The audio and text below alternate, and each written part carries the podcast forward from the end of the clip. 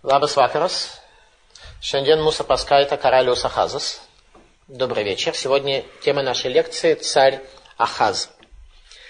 Книга царей 2, 16 глава. В 17 год царствования Пекаха бен Рамельяху стал царем Ахаз, сын Йотама, царя Иудейского. 20 лет было Ахазу, когда он начал царствовать, и 16 лет царствовал он в Иерусалиме. И не делал он того, что было праведным в очах Господа Бога его, так как делал Давид, отец его. Талмуд в трактате Мегила отмечает, что царь Ахаз бен Ютам был сыном единственного царя, который был всецело праведен, царь Ютам. И Талмуд говорит, что Гумелех Ахаз беришо митхилатова отцуфо. Он царь Ахаз в нечестивости своей с головы до ног или от начала до конца, как тоже можно перевести.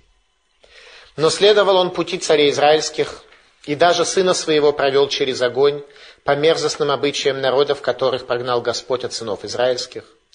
И совершал он жертвоприношения и воскурения на жертвенных возвышениях и на холмах, и под каждым лиственным деревом. Тогда Рецин, царь арамейский, Пеках, сын Рамельяру, царь израильский, поднялись против Иерусалима, чтобы завоевать его, и осадили они Ахаза, но одолеть не могли. То есть царь Израиля идет войной на Иерусалим из-за нечестивости царя Ахаза. Царь Израиля понял, что царь Иерусалима таким нечестивым быть не может. В то время Рецин, царь арамейский, возвратил Араму Илат и изгнал иудеев из Илота, и пришли домитяне в Илат и жили там. И царь Ахаз оказывается в состоянии осады, когда армии царя израильского и армии царя арамейского осаждают Иерусалим. И послал Ахаз послов сказать Тиглат Пельцару, царю Ашурскому, царю Ассирии, «Я раб твой, сын твой, приди, защити меня от руки царя арамейского, от руки царя израильского, которые восстали против меня». И мы увидим с вами, был ли он столь мудрым политиком, чтобы обратиться к третьей стране, для того, чтобы поддержать себя, свидетельствовало ли это о мудрости его как политика. И взял Ахаз серебро и золото, которое было в доме Господнем, и в сокровищницах дома царского, и послал в дар царю Ашурскому. То есть сокровища храма отдает царю Ассирии. И послушал его царь Ассирии, и пошел царь Ассирии в Дамаск, и взял его, и изгнал жителей его в Кир, а Рецина убил. Царь Ассирии полностью захватывает Арам. Арам, который притеснял Израиль, в первую очередь, и немного Иудею, попал в зону археологии. Полностью пропал из этого мира. И пошел царь Ахаз в Дамаск, встречать Теглат Пельсара, царя Шурского, и увидел жертвенник, который в Дамаске. И послал царь Ахаз Урии, священнику, изображение жертвенника и чертеж всего устройства его. Юрия священник построил жертвенник в соответствии с тем, что прислал царь Ахаз из Дамаска. Так и сделал Урия священник до прибытия царя Ахаза из Дамаска. И пришел царь из Дамаска, увидел жертвенник и подошел к жертвеннику, и воскурил он свое всесожжение и хлебное приношение, и совершил возлияние свое, и покропил на жертвенник кровью жертвы своей. Что делает Ахаз? Собственноручно приносит жертву на том жертвеннике, который он построил по образу царей арамейских. Его дедушка, царь Узьяу, который решил сделать воскурение, сразу же получает проказу, был поражен проказой в тот же час, как мы учили с вами в предыдущей лекции. А с царем Ахазом абсолютно ничего не произошло. Никакого наказания он не получил, только сказано, что царь Ахаз, нет у него доли в будущем мире.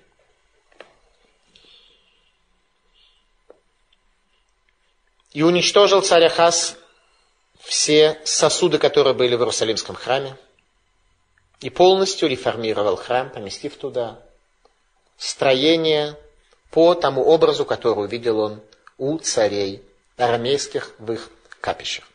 А прочие деяния Ахаза, которые он совершил, описаны в книге летописи царей иудейских. И почил Ахаз с отцами своими, погребен был с отцами своими в городе Давида, и стал царем вместо него Хискиягу, сын его. Талмуд, трактат Мегила, Гумелах Ахаз Беришо, Митхилатова от Суфо, это царь Ахаз в нечестивости своей от начала и до конца. Вегамет Бноги и Вирбеш сказано в Танахе. что также и сына своего провел через огонь. А именно, всех своих детей царь сжег в огне до смерти. Хискияву был единственный его сын, которого он провел сквозь огонь, причинив ему ожоги. Но он выжил и стал следующим царем, особо праведным царем после смерти своего отца. Передача детей огню. Если мы с вами этого недостаточно понимаем, то мы должны знать, что с точки зрения идолопоклонника тех времен это была одна из самых высших форм служения Баалю. Передать детей огню. Существовало две формы. Сжигание до смерти и проведение через огонь. И в нескольких древних городах, в частности в городе Мегидо, был археологами обнаружен жертвенник с остатками человеческих костей. Это тот жертвенник, которым пользовались цари Израиля. Суть такого служения Баалю – посвящение детей Авадозари идолопоклонству в целях притяжения влияния высших небесных структур на свое потомство. В Иерусалиме те нечестивые цари, которые этим занимались, царь Ахас и дальше будут царь Минаш и царь Имон, это в долине Гейбен-Хином, прямо возле старого города, внизу в долине. И мудрецы говорят, что такое Гейбен-Хином, Шам Петах Шельгиеном. Там находятся ворота Генома. Царь Ахас в условиях осады Иерусалима армиями двух царств посылает дар царю Сирии, заручается его поддержкой. И на первый взгляд возникает у нас вывод, что он был спаситель Иерусалима и мудрый политик. Тот, кто решил заручиться поддержкой Ассирии, когда два царя со своими армиями захватили многие города и поселения Иудеи, и, что касается Иерусалима, то он был осажден. О политической деятельности царя Ахаза Радак говорит следующие слова. «אין בהם תקווה, כי נחרו מן האש ולא הרגישו». Нет о них надежды, ибо они обгорели в огне и не чувствуют этого. То есть Радак по каким-то причинам не дал чрезвычайно высокую оценку политическим достижениям царя Ахаза. Для того, чтобы понять немножко больше, нам надо воспользоваться с вами книгой דברי הימים, книгой Хроник, 2, глава 28. Сказано там следующее. В результате войны Израиля и Арама против Иудеи, в первую очередь против нечестивого царя Иудеи, Ахаза, сказано так, что взяли сыны Израилевы в плен у братьев своих иудеев 200 тысяч жен, сыновей и дочерей, и множество добычи награбили у них, и доставили добычу в Шамрон. То есть убили многих, многих взяли в плен – а там был пророк Господень при армии Израиля, которая осаждала Иерусалим и, соответственно, захватила многие города, был пророк Господень, которого звали Одет. Он вышел перед войском, пришедшим Шамрон, и сказал им, «Вот Господь, Бог отцов ваших, гневаясь на иудеев, передал их в ваши руки, а вы избили их с яростью, достигшей небес». Та ярость и то зло, которое вы причинили, оно вопит до небес. А теперь, сынов Иудеи Иерусалима, вы думаете обратить в рабов и рабынь своих, а ведь тем самым вы берете на себя вину перед Господом Богом вашим. И сейчас послушайте меня и возвратите пленных, которых вы захватили из братьев ваших, ибо воспылал гнев Господень на вас. И поднялись некоторые из военачальников – и сказали, не вводите сюда пленных, ибо вину нашу перед Господом вы думаете прибавить грехам нашим и преступлениям нашим. И встали мужи, названные по именам, и взяли пленных из всех ногих из них, облачили в одежду из добычи, и одели их, обули их, и накормили их, и напоили их, и помазали их елеем, и отвезли на ослах всех слабых, и доставили их в Ерехо, город Палим, к братьям их, и возвратились в Шамрон. В то время послал царь Ахаз к царям Ассирии, чтобы помогли ему. Когда посылает царь Ахаз к царю Сирии за помощью, когда израильтяне вернули пленных, позаботившись о них, и ушли за пределы Иерусалима. А еще и домитяне пришли, и филистимляне вторглись в города Иудеи. И наступает очень тяжелый период правления нечестивого царя Ахаза.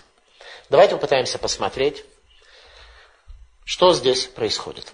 Книга Хроник, книга Деврей Хаймим дала нам некоторую дополнительную проекцию на события осады Иерусалима. А именно Израиль и Арам окружили Иерусалим, но не смогли его захватить. В то время как захватили многие города и селения Иудеи. Арам убивал местное население, израильтяне в основном брали в плен. И возникает вопрос, почему армия Израиля послушала пророка Одеда, который призвал их освободить пленных. Малбин дает следующее объяснение, что израильтяне переборщили в жестокости. Та жестокость, которой они захватывали поселение, она была абсолютно неоправдана. Второе объяснение, что Галаха позволяет владеть евреем-рабом на срок не более шести лет и при определенных условиях и по совершенно конкретным причинам, как раб мог попасть в рабство, а именно, либо если он украл и не может оплатить украденное, либо в ситуации, когда человек э, не в состоянии прокормить себя, он продает себя в рабство для того, чтобы хозяин о нем заботился. И хозяин на иврите Адон. Адон от слова Эден – поддержка. То есть вся концепция рабовладельца в еврейском народе – это поддержка нуждающегося. И сказано, что раба еврея нельзя порабощать работами тяжелыми, работами унизительными.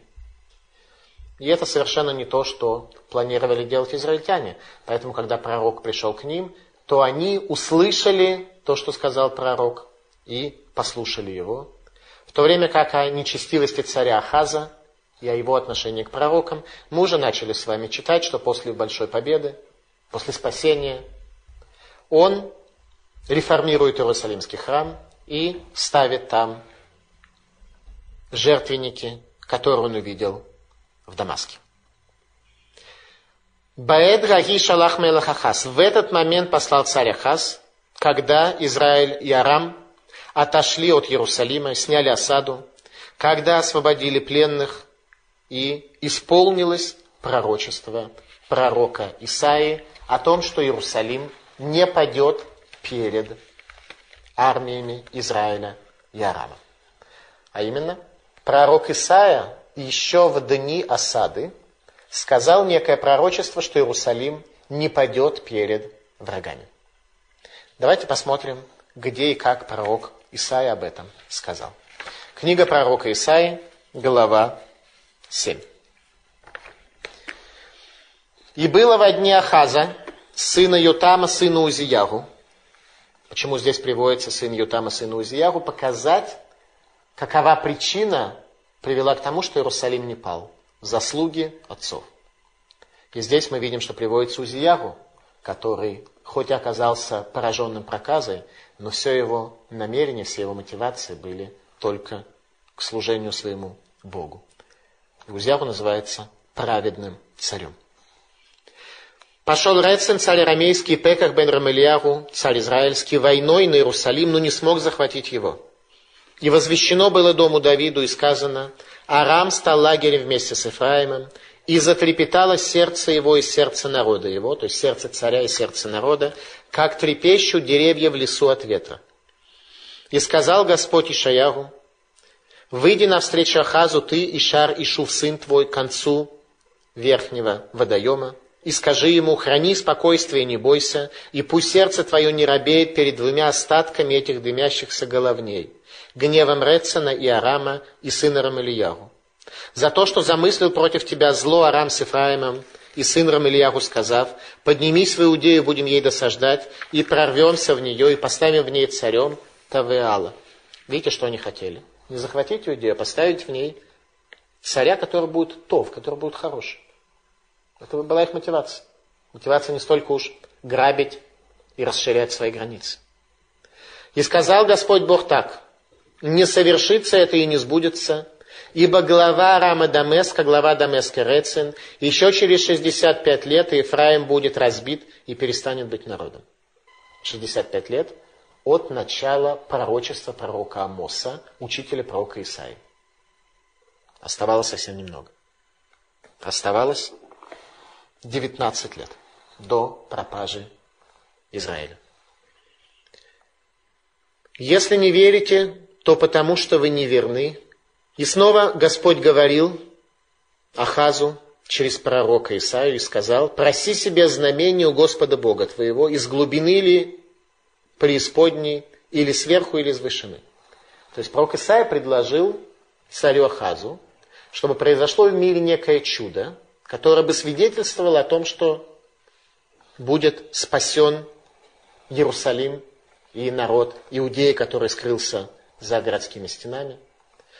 И предложил пророк Исаия царю заказать некое чудо, которое исполнится у него на глазах, и будет тем самым свидетельствовать о спасении Иерусалима.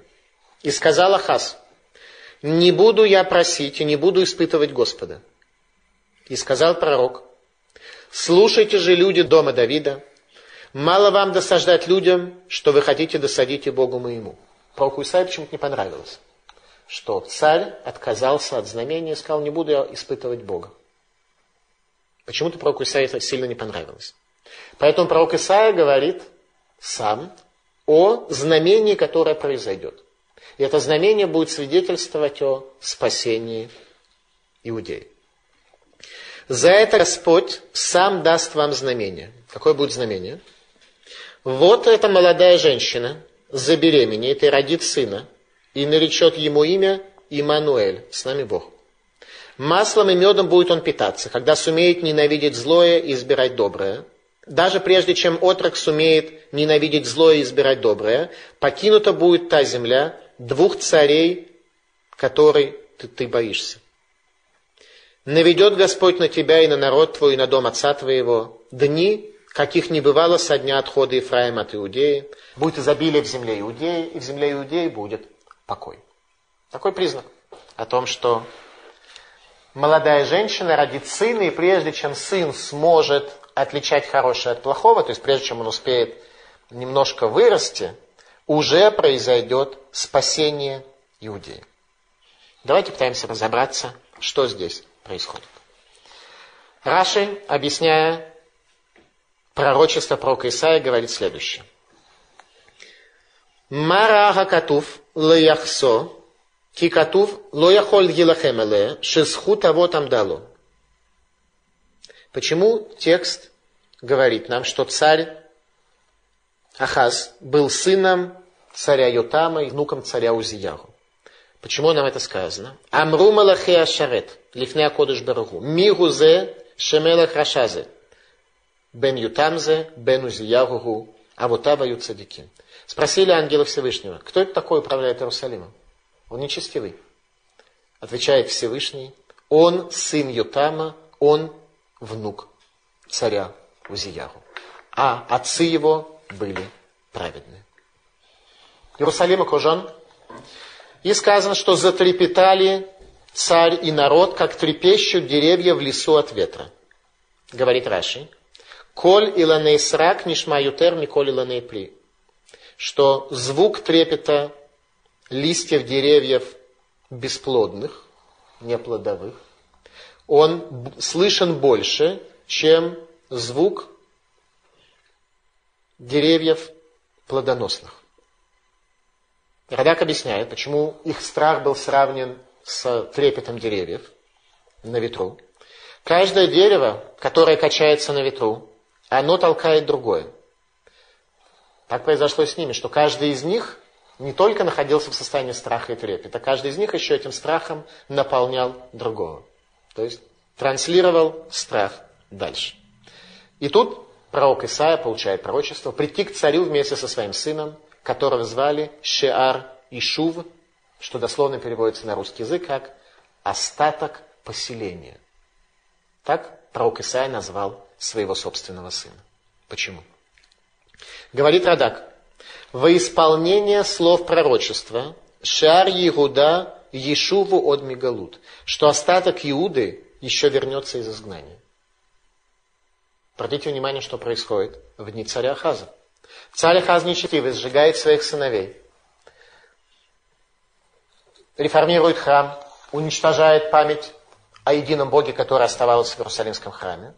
При этом пророк Исаия не просто говорит об изгнании, которое произойдет за это, и не просто пытается остановить народ, чтобы он не шел за царем, он своего сына называет по имени своего пророчества, еще вернется остаток поселения назад в эту землю.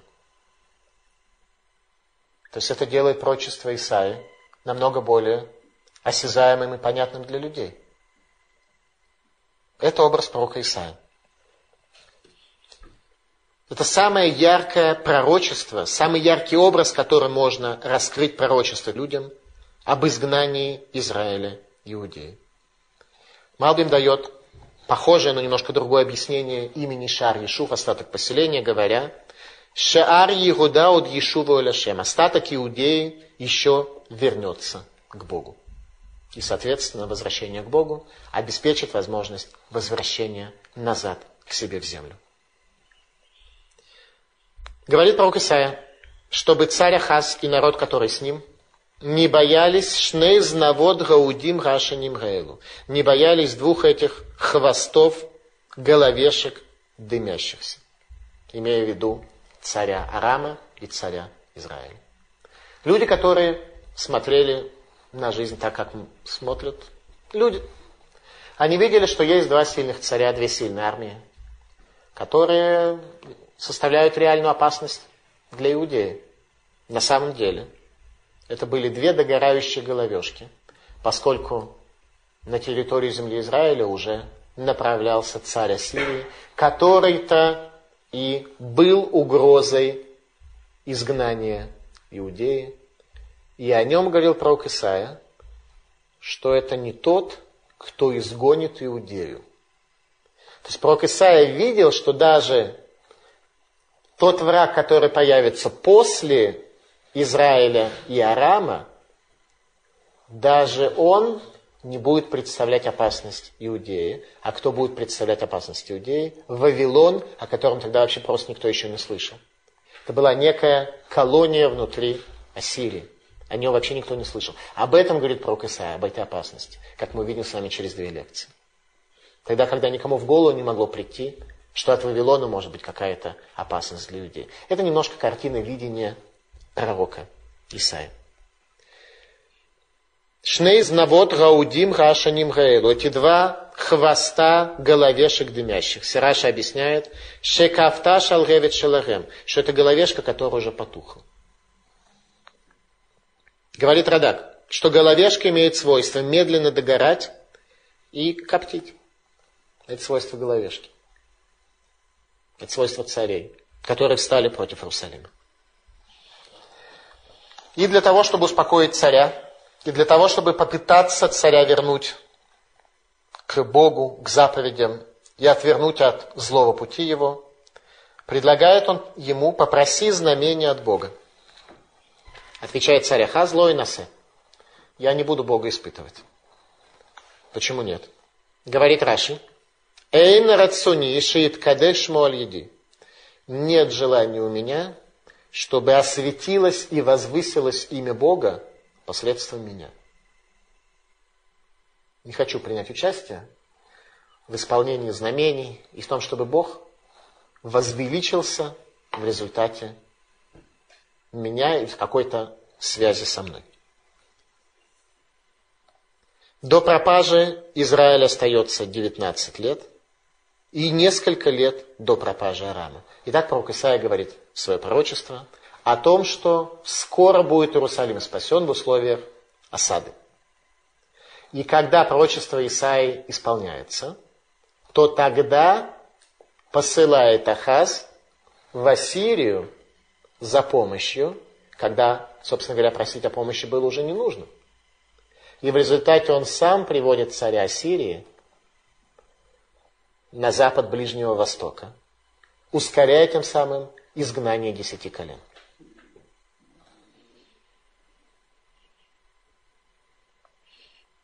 Почему царь Ахаз отказался от знамения, которое предложил ему пророк Исаия, когда царь и его министра трепетали, как деревья леса, причем деревья не фруктовые. когда трепет стоял по полной программе, почему все-таки он отказался от любого знамения. Комментаторы нам говорят из-за нечестивости царя и его окружения.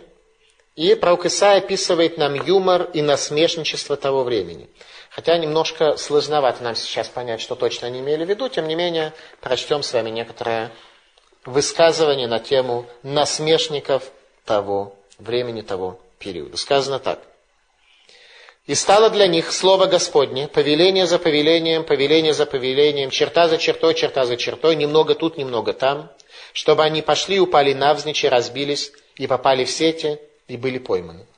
Это как бы ситуация, которая приводит еврея состояние ошибки, когда знание Бога немного здесь, немного там, чуть-чуть здесь услышал, немного там э, поисполнял, и так вот э, в остальном живет для себя. Поэтому слушайте слово Господне, люди глумливые, правители народа этого, который в Иерусалиме, так, как говорили вы, вот что они говорили, тогда в условиях осады, до осады, перед тем, как они начали трепетать, мы вступили в союз со смертью и с преисподней заключили договор. Когда бич стремительный пронесется, нас он не настигнет, ибо сделали мы обман убежищем своим и спрятались во лжи. Вот что говорили люди. Мы заключили союз со смертью и спрятались во лжи. То есть не обязательно они утверждали за истину идти. Истина мы где-то даже понимаем, что истина, она там, где она есть. Но нам-то зачем все это нужно? Мы не очень понимаем, в чем здесь так уж э, сарказм, да, и в чем здесь насмешничество. Но идея ясна. Они утверждали, что заключили союз со смертью и спрятались во лжи, и так тоже жить вполне даже можно.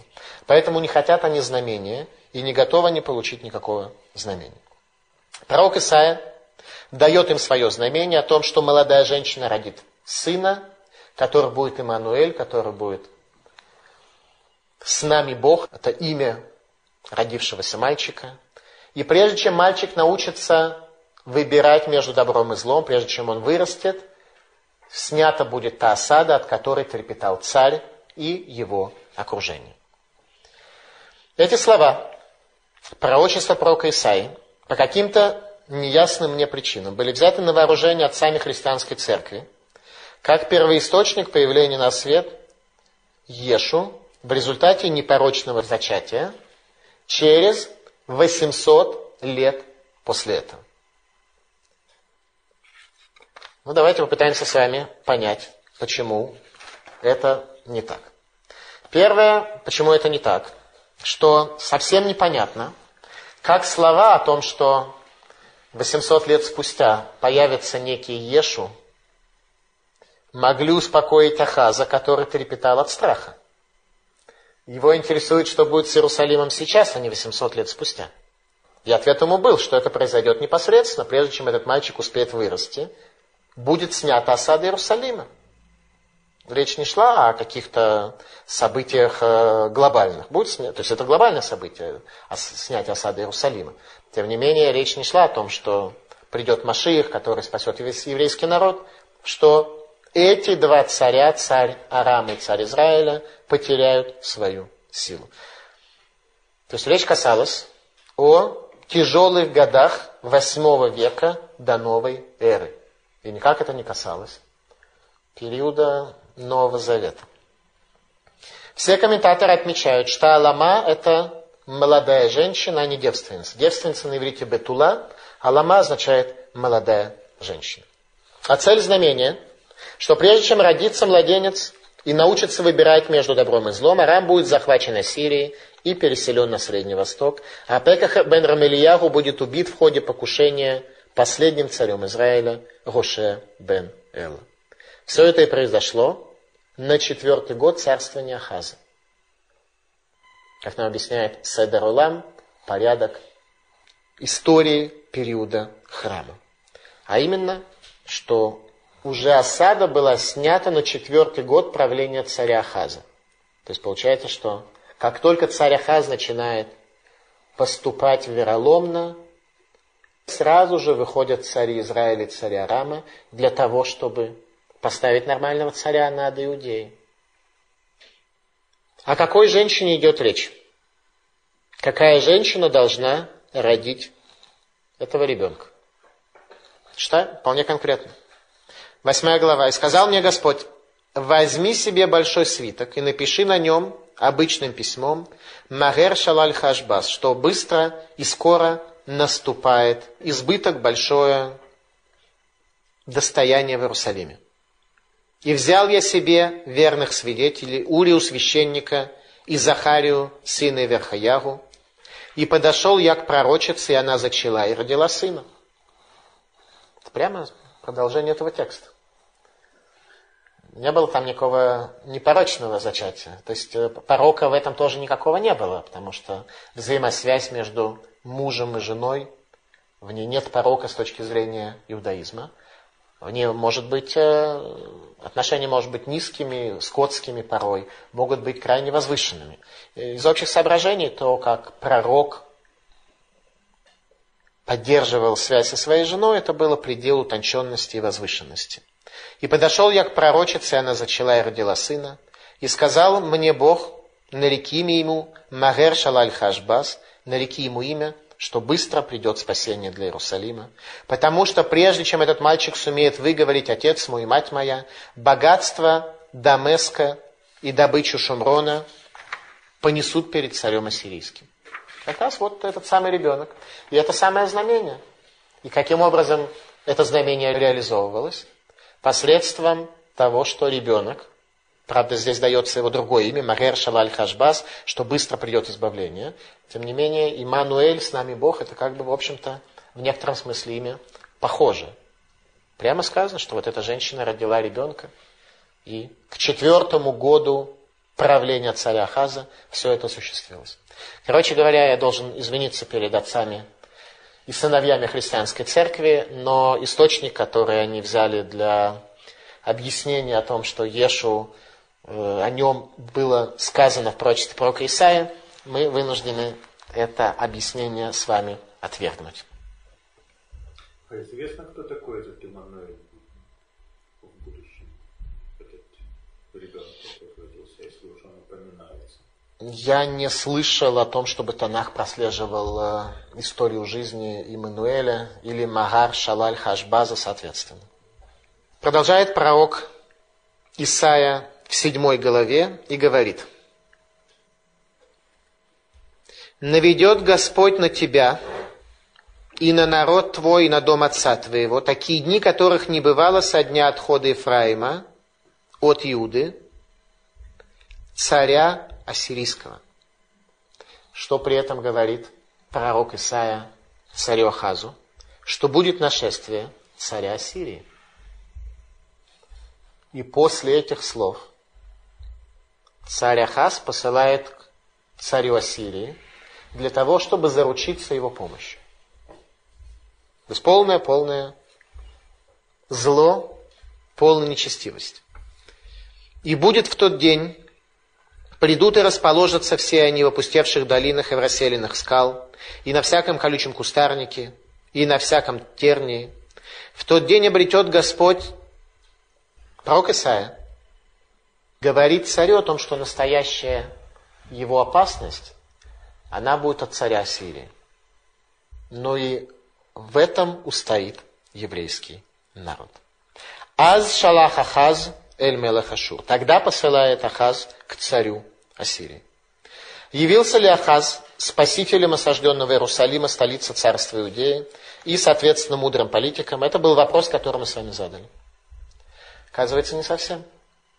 Было пророчество пророка Исаия о том, что эти два царства, которые осадили Иерусалим, догорающие головешки, которые не могут причинить ущерба, и посылает он только после того, как пророк Исаия дает свое пророчество о том, что настоящим врагом Иудеи, тем не менее от которого спасется Иудея, будет царь Ассирии. Он при этом посылает к царю Ассирии.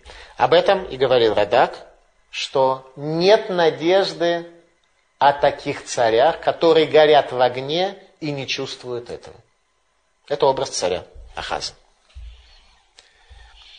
Убет царло в Йосиф лимоль маль бехашем.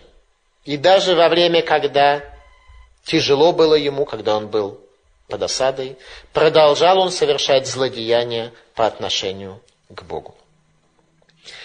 Сфорна, объясняя поступок царя Хаза, приводит стих истории, который повествует о катастрофе. Киэш катхабати в тиларет муздегарим. Ибо огонь разгорелся в гневе моем, и сожжет он основание гор. Те слова, которые говорят о катастрофе, которые написаны в конце книги Дворим, Сфорна приводит по отношению к периоду правления Ахаза, что Ахаз был тем царем, который первый привел к тому, что еврейский народ был достоин катастрофы в те времена. Слово «шуа» – это слово, которое фигурирует у пророка Исаия. Царь Ахаз посылает к царю Ассирии, когда была снята осада Иерусалима. Израиль освободил пленных и начало исполняться пророчество Исаии о пропаже Арама и Израиля. Резюме. Послание Ахаза ускорило изгнание десяти колен. Говорит пророк Исаия в этот момент. «И взял я себе верных свидетелей, Урию священника и Захария, сына Еверхияу». Урия священник, мы с вами уже сталкивались с этим именем. Урия священник, мы только что столкнулись. Это был тот, кто по эскизу жертвенника, который был в Араме, сделал жертвенник в Иерусалимском храме. Но это не тот Урия Куен, другой. Урия Куен, который был пророком. Пророк Исаия берет двух верных свидетелей. Эдимна и Маним, свидетелей верных. О каких верных свидетелях идет речь? Урия Куген в Захария бен Еверхияху. В Талмуде в трактате Макот сказано следующее. Векимай ньян Урия цель Захария. И как можно в качестве двух свидетелей взять Урию и Захария, которые жили просто совершенно в разные времена? О каком пророчестве говорит пророк Исаия?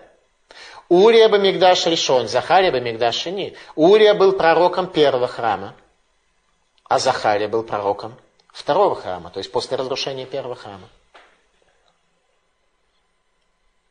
Когда первый храм уже был разрушен, и пророчество заканчивается с разрушением первого храма, но оно не заканчивается сразу. Остается еще сколько-то лет после разрушения храма, когда наступает тьма все больше и больше, но все-таки какие-то элементы пророчества все-таки еще существуют.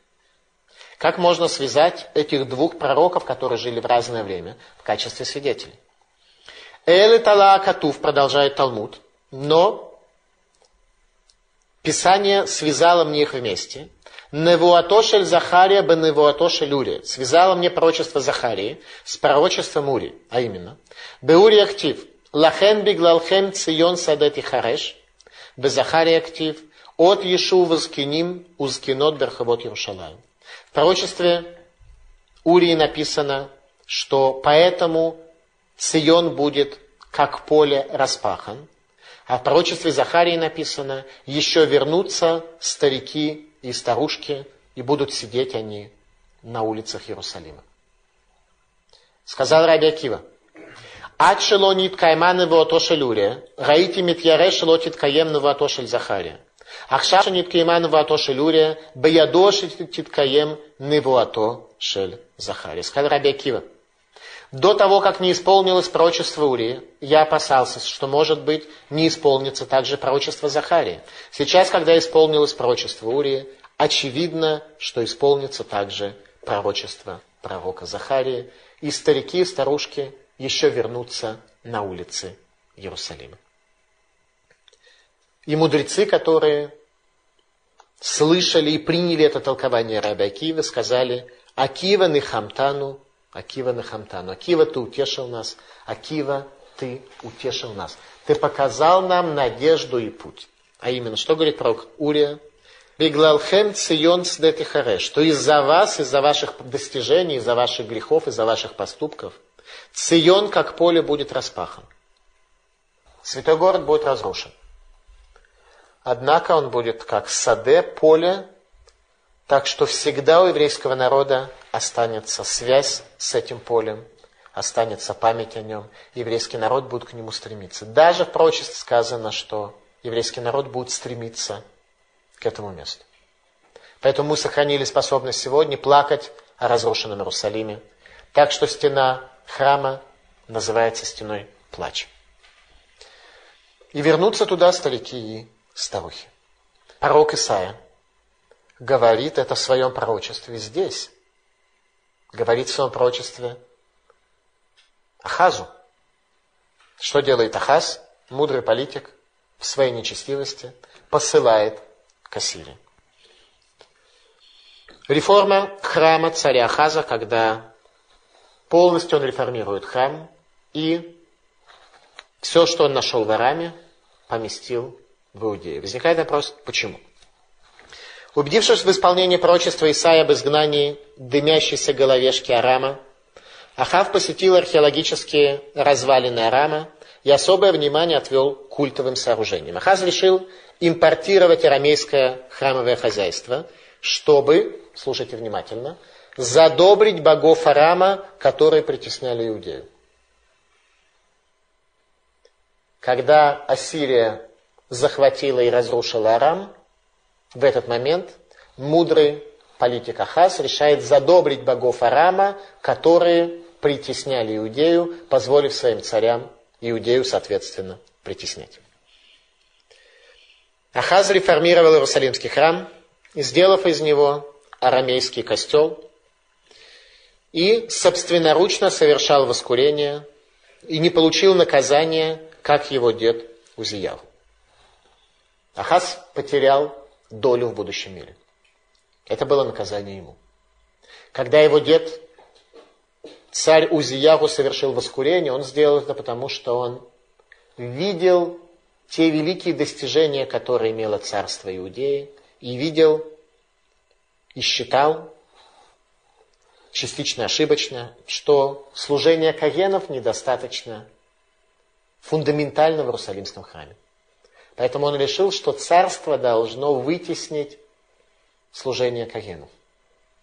Это была его ошибка. В тот самый момент происходит землетрясение в Иерусалиме. В тот самый момент он поражается проказом. Ахаз хорошо прожил до конца дней своих. Единственное, что у него нет, это доли в будущем мире. Кто же такой царь Ахаз? Какой его образ? Талмуд говорит «Рашамит хилатовый от суфо». Нечестивец от начала своего и до конца своего. Это человек, у которого не было никаких проблесков. Хазаль, еврейские мудрецы, царь Ахаз сжег свиток Торы. Считая о том, что двигаться нужно вперед. В дни царя Ахаза потухла минура, чего не случалось никогда раньше и никогда позже. Единственный случай в истории Иерусалимского храма, когда потухла минура, было в дни царя Ахаза. Лесиман шейнерем шельбне Исраэль хашихот. Для знака и указания, что в глазах сыновей Израиля тьма. Минура должна была гореть с наступления вечера и до утра. Она потухла ночью. Единственный раз в дни царя Ахаза. Это произошло, когда потухла минура 18 ава. День, который приводится в Мегилат Танит как день поста. А именно, у нас есть обязательные посты, которые все мы с вами хорошо знаем. И есть длинный список постов, которые не обязательны, но те люди, которые в состоянии и хотят исполнить больше, чем требует закон, то для них есть определенные даты, особенно подходящие для поста. И одной из таких дат является 18 ава, день, когда потухла минора. Навсегда в истории еврейского народа этот день отмечается как день поста. Мидраш Телим. Лама Никраш Муахаз. Почему называется его имя Ахаз? Ахаз это держащий, тот, кто держит. Шахаз ото миларавиту валулам. Даварахер. Шахаз бате мидраш миласок бетура. Первое, что держал он себя, чтобы не принести никакой пользы в этот мир. Другое объяснение, что он держал дома учения так, чтобы они не могли изучать Тору. Это объяснение происхождения имени царя Ахаза. Время похорон царя Ахаза, его сын Хискиягу, следующий праведный царь Иудеи, волочил его тело по земле в знак позора. Сын царя Ахаза Хискиягу волочил тело своего отца по земле в знак позора. В день похорон царя Ахаза солнце село через два часа после восхода, за 10 часов до заката. Солнце на 10 часов продвигается вперед, чтобы не могли оказать никаких почестей Ахазу, чтобы его похоронили до захода солнца. Царь Ахаз, который сжег свиток Торы, реформировал Иерусалимский храм и сказал, что не будет он испытывать Бога, чтобы имя Бога не осветилось через него. Мудрый политик, который посылает к Ассирии, тогда, когда пророк Исаия говорит, что Иерусалим не падет, нет никакой потребности его каким-то образом особым защищать. И когда предупреждает о том, что царь Ассирии – это следующий враг, который встанет в истории еврейского народа. Спасибо за внимание. Пожалуйста, вопрос.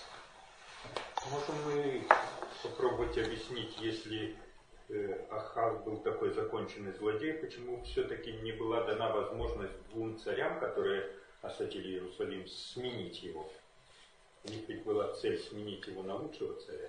Э, два царя, которые осаждали Иерусалим, хотели его сменить на лучшего царя, но в своей системе ценностей. А Бог сменил его на лучшего царя, но в своей системе ценностей. Поэтому в Иудее, в династии царя Давида, не Израиль с Арамом будут э, определять историю.